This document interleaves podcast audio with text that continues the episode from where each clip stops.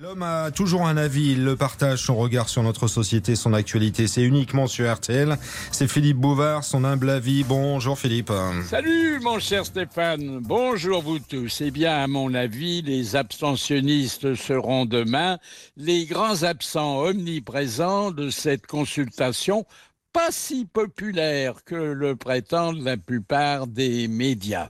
Le danger paradoxal réside dans le risque que les citoyens qui n'ont pas voté influent davantage sur les résultats d'un scrutin que ceux qui ont déposé leur bulletin dans l'urne.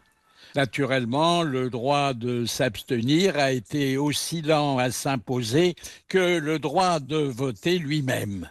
Ce dernier est apparu en 1789 avant les États généraux, mais il a fallu attendre 1848 pour que soit promulgué un suffrage qualifié d'universel, bien qu'à l'époque il ne concernât que le sexe masculin.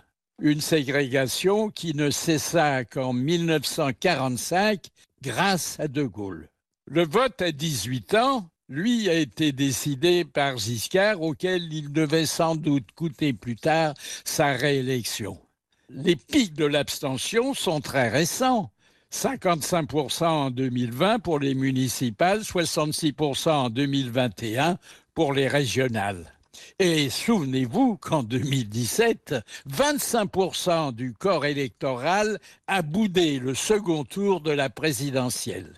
À propos de ce phénomène, évalué numériquement, à partir des inscriptions volontaires, celles-là, sur les listes électorales, il faut distinguer plusieurs catégories. L'abstention idéologique avec euh, le rejet de tous les candidats en attendant le vote blanc. L'abstention conjoncturelle avec les perturbations sociales, économiques, sanitaires ou météorologiques N'oublions pas les abstentions forcées des amnésiques et des condamnés par la justice. À en croire les sociologues, les abstentionnistes se recrutent surtout parmi les jeunes, parmi les vieux et parmi les primaires. Tout a été pourtant prévu pour ne priver personne de ce privilège essentiel de la démocratie. Ainsi, les Français empêchés physiquement ou en déplacement à l'étranger peuvent-ils euh, s'exprimer par procuration ou dans les ambassades et les consulats?